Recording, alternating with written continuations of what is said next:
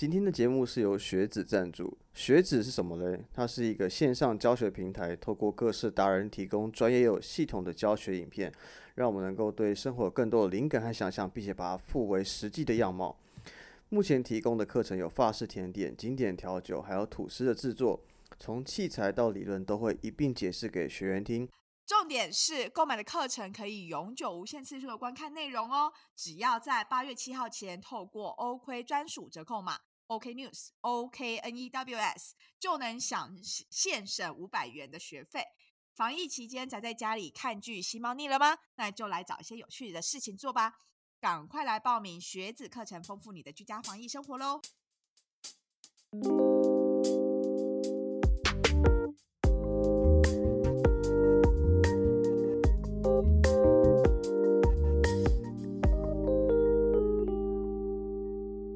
欢迎来到 OK News，我是 Jake，我是 Amy。我们在这里分享我们看到的欧洲点点滴滴。看腻了美中角力和菲兰吉律吗？那就来听听欧洲的声音吧。好，那我觉得我们现在报新闻又要来呃 update 一些事情的，不能只有 update 新闻而已。对，而且我发现，搞不好大家其实比较喜喜欢听我们 update 这些事情，就是对于新闻根本就没兴趣。哎、但但老实说，我有很多朋友跟我说，其实你不要讲新闻，你就讲乐色话就好了。就是你讲新闻，我没有想要听你讲那么多认真的事情。就世界怎么了不干我的事，我宁愿听你讲一些乐色，让我就是开车上下班的时候轻松一点这样子。我觉得这会不会跟你的那个定位有关？就是你就是大概只能就是讲一些乐色话这样子，所以他们的期待就在这。我以为你要说物以类聚，因为我就是 说乐色话，吸引乐色话朋友，所以你也是乐色话朋友。我没有想要用物以类聚这个，哎，没有啦，先让我更新一下。就是之前我们有一集啊，是在讲台语的嘛，就是跟那个 In 一起录音的那一集，然后有听众就跟我非常非常认真，他就跟我们提到说，哎，其实加泰隆尼亚语啊，其实跟台语的那个定位是不太一样的，因为其实加泰隆尼亚语它其实在加泰隆尼亚省是属于官方语言之一，那台语的话其实不算是啊。对，我可以再补充一下，其实呃，世界上其实有一个国家安道尔是把加泰罗尼亚语是列为官方语言的。那如果是把它列为官方语言之一的话，有加泰罗尼亚地区、跟瓦伦西亚地区、跟巴利亚利群岛。然后更有趣的数据是什么？就是这边有个维基百科的数据啊，我觉得这边引述数据来源，不要说我胡诌的，就是能在这几个地区里面呢，这四个地区呢，能够呃听得懂的大概一千万人，但真的能够说出来的，其实大概只有七百多万人而已。所以其实我觉得，所以他的确也是面临到一个就是呃少数少数人群使用的呃语言啊，所以我觉得不能应该说。跟台语的地位可能不可能不是完全一样，但是我觉得有面临到相同的危机，因为的确你使用的人比较少，那你就会面临到、呃有个断层的问题。嗯，对，而且就是这位听众就会非常认真，还跟我们说啊，另一个相似处就在于说，两种语言都是在独裁政府之下曾经被禁止使用了，就像是台语在当时候就是国语的，就是国民党吗？政策。推行之下呢，嗯就是禁止说台语嘛，不准说台语嘛。如果你讲台语就要被罚嘛，就是都有这样的政策。那其实加泰隆尼亚语当时候也是有的面临到这样的一个那个状况，所以这个也是相类似的一个。嗯，好，这是让大家知道一下，就不要呃被我们误导了。我们也很怕误导大家，所以如果我们 讲的东西有任何你觉得不恰当的，欢迎随时私讯我们跟我们讲，我们会呃很愿意去了解真相，来跟大家 update 一下的。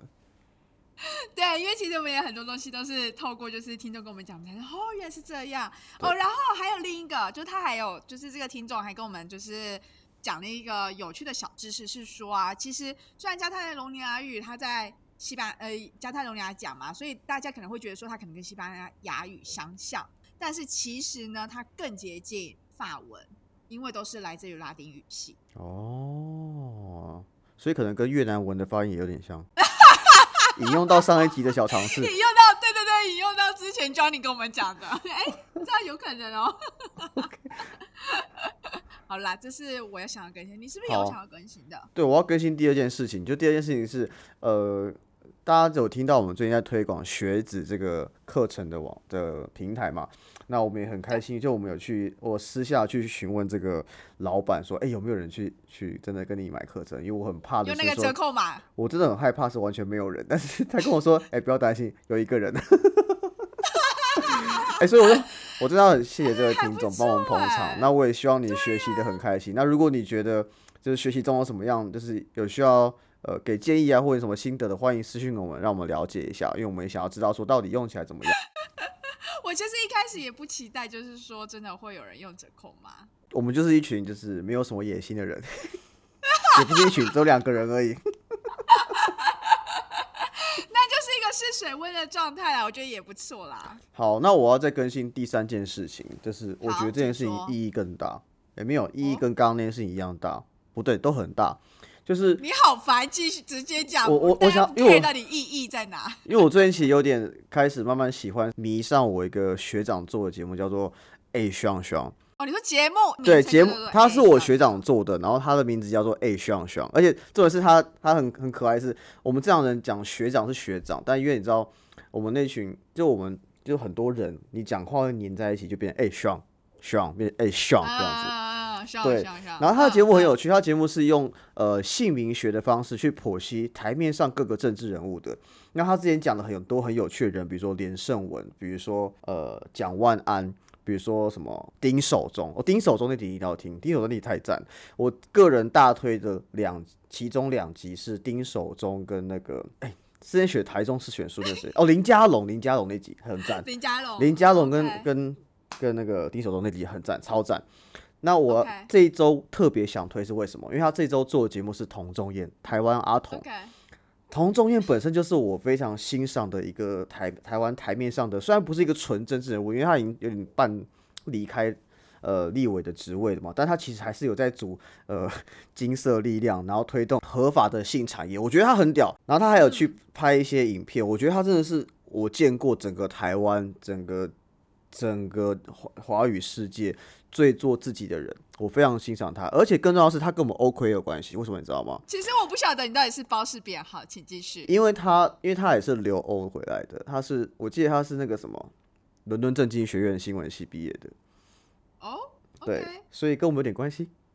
OK，对，所以我现在在这边大推大家去听我呃学长的节目，哎、学长学长，那我会把链接放在下面，那大家可以先去听呃丁守中，然后林家龙跟一定要听童中院这一集。你一定一定要爱上这节目因为我后来的乐趣就是我很期待他每次要推哪个政治人物出来。而且他他最屌的是什么？你知道，他最屌的是他会在后面跟你讲说他怎么样去解的，会跟你讲一些小技巧。所以如果你之后也可以套用在自己身上，你甚至可以私讯结，合一些算命或者是姓名因为他就他就解姓名学的啊、所以你甚至可以私讯给他看你的名字，让他帮你解，帮你解惑这样子。真的假的？真的啊，你可以解惑，而且请就请，你跟他说你是我朋友，他就帮你解。你只要跟、你只要跟他说你是 OK 的听众，他特别的热心的跟你问候，帮你解。好我们该切入正题。我们这次 update update 很多东西，都是我的废话。对，废话一堆。好，但是因为我觉得啊，我们第一个新闻，因为我们刚刚讲到我们我学长的节目啊，那这个节目其实是很赞很水的节目，所以第一个新闻想要讲一点跟水有关的新闻。感觉得很烂。哎呦，好啦，反正总而言之呢，就是其实，在上个礼拜的时候，也就是七月十二号左右，那时候就是欧洲这边其实有蛮严重的水灾的状况。那这都是很多国家就是前所未有遇到的状况。我记得是两百年来的大水灾，对不对？然后有包含荷兰、德国、卢森堡等等西欧国家都遭到很严重的呃灾情，甚至我有看到我们之前上我们节目的伊恩，他的主管，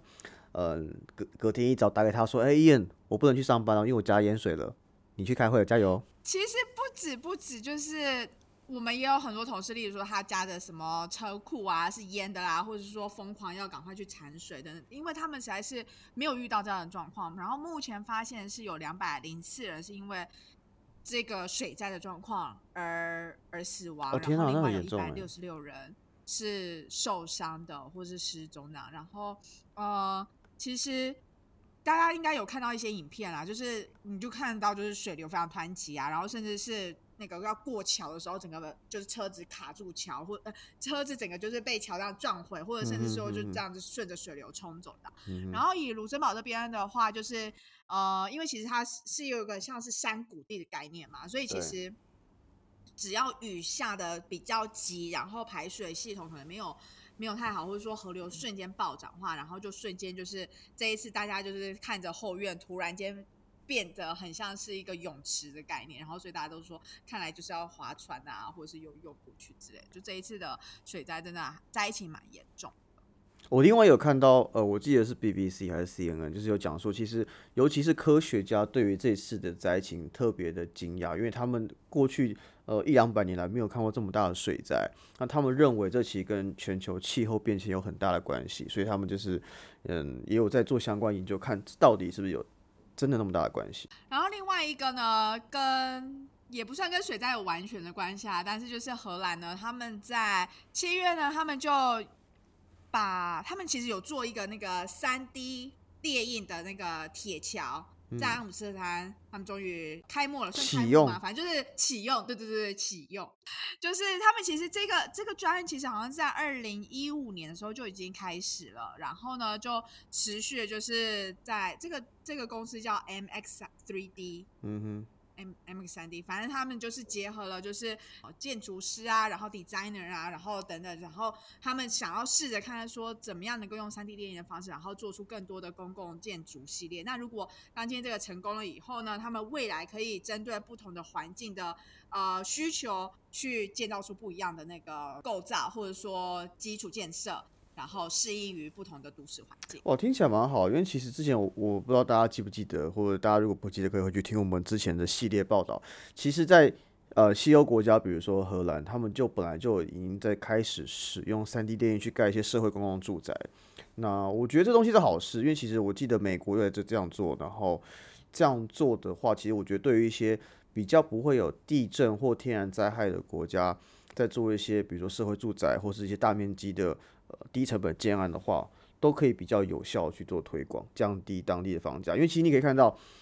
这两周其实大家一定都有看到这样的新闻，就说其实从美国开始，因为全球从去年疫情开始，全球资金大放水，所以其房价飙涨。我记得美国上个月的房价涨了百分之十五。哦，是因为疫情关系，还是因为什么缘故？因为资金大放水啊，所以你很多钱资金会流到股市，流到比特币，流到房市。我记得伊燕之前也有分享一篇文章，是卢森堡的房价去年也涨了十六还是多少个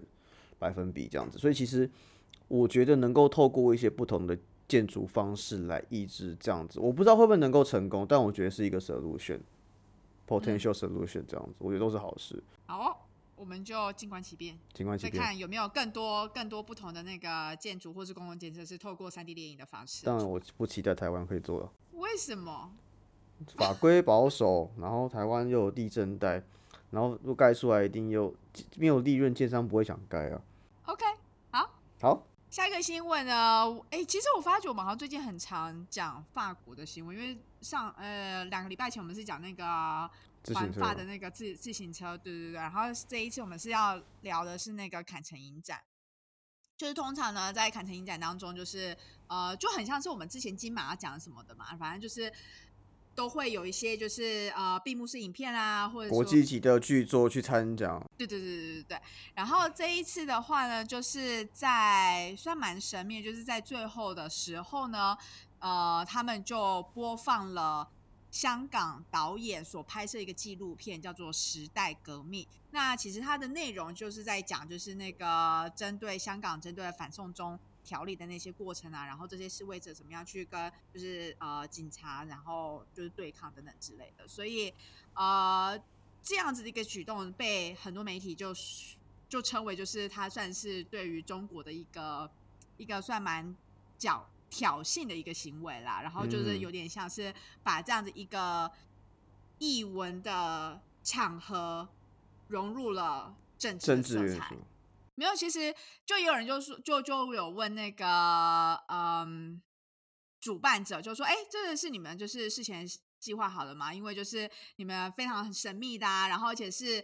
很凑巧是趁着所有的中国的就是电影好像都播放完了以后才播放这一个影片，反正就是很多很多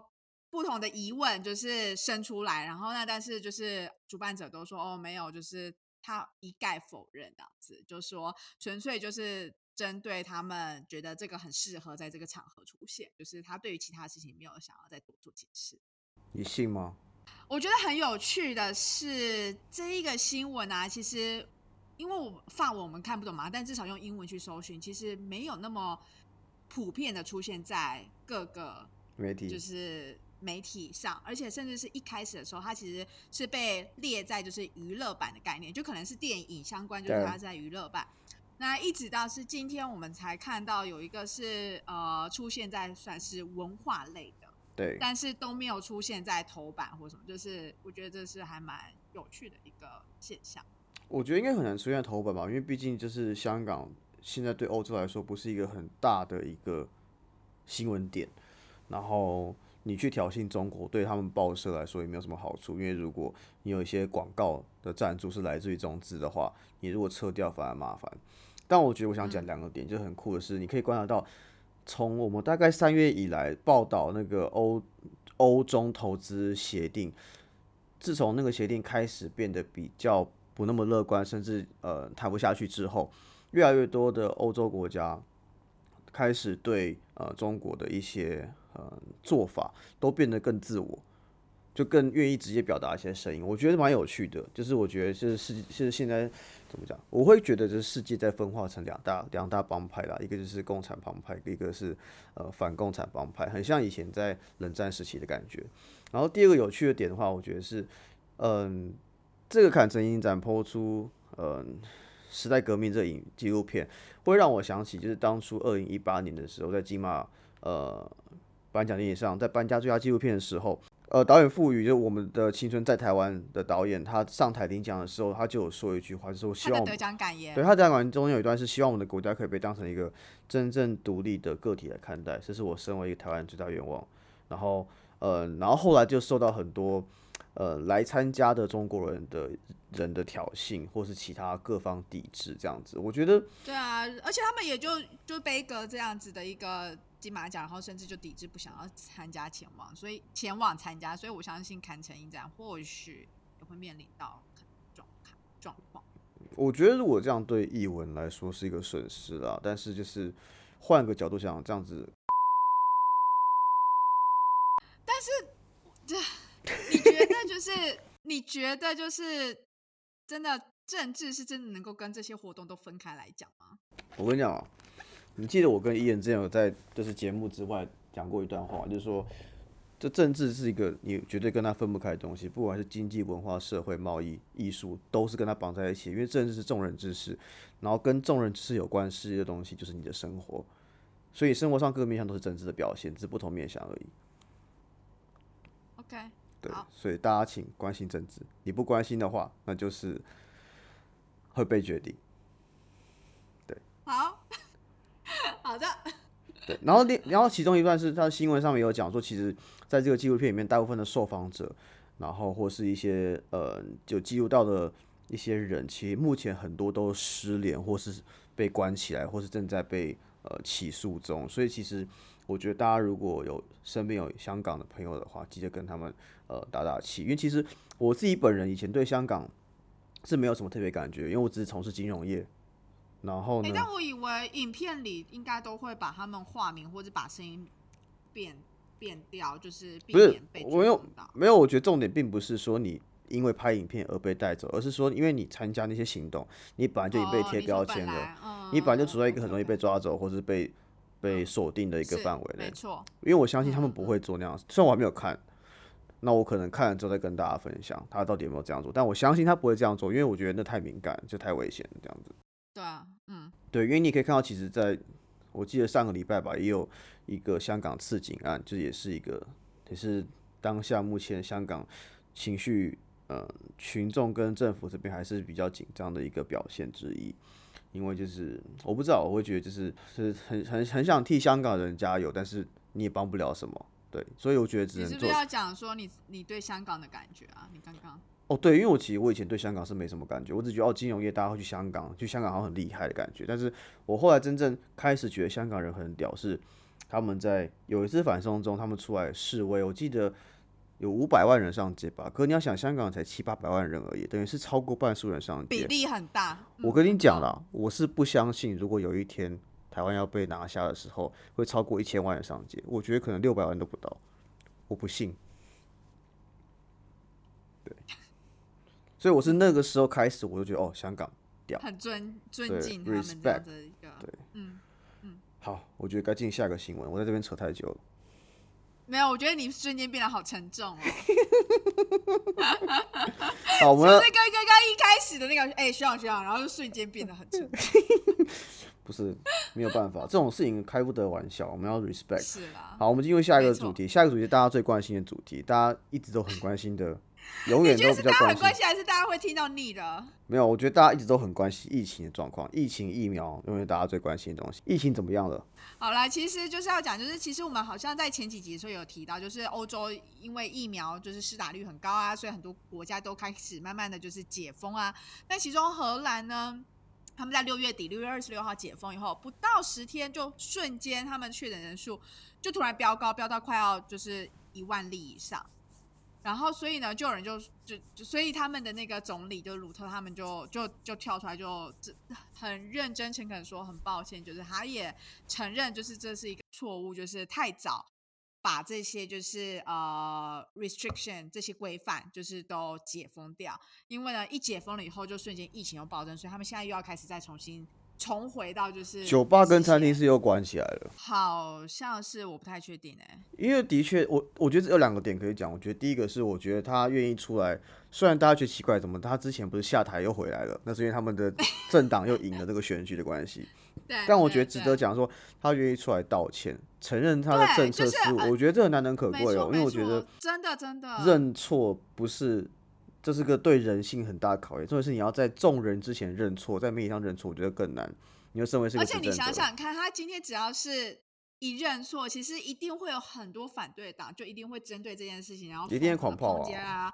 啊，一定是狂炮。可是他还是愿意就是这样站出来说：“好，我真的错，就是当初的政策的决策真的错了。那我们接下来就在看我们要怎么样做补救措施，怎么样把它做到更好。”我觉得这个点就是。嗯，我不是很确定是他个人还是这个文化所造就的东西，但我觉得这个点是很棒，因为我觉得你要认错，不管是你在工作上或是个人生活上，你才能够变得更好。你怎么会觉得是文化上？你觉得文化上是你觉得呃，就是受众或者说听众也会接受他的错误，因为我是这样子的错误。就我们的，我相信你也会有这种感觉，就就我们的感觉是在荷兰。的生活中会发现到荷兰人是一个会很勇于去发挖掘错误，就是就算这个挖掘的行为很不礼貌，但他会直接跟你说：“哎，你弄错了。”这样子，你指着你说：“哎，你弄错了。”但他们会觉得说：“我要把它弄错，搞找到，目的是要把它改过来，让事情变得更好。”我觉得这个精神蛮好，因为我之前我不确定其他人感受怎么样，但是我自己在工作上的时候，我觉得我的同事也是这样子的。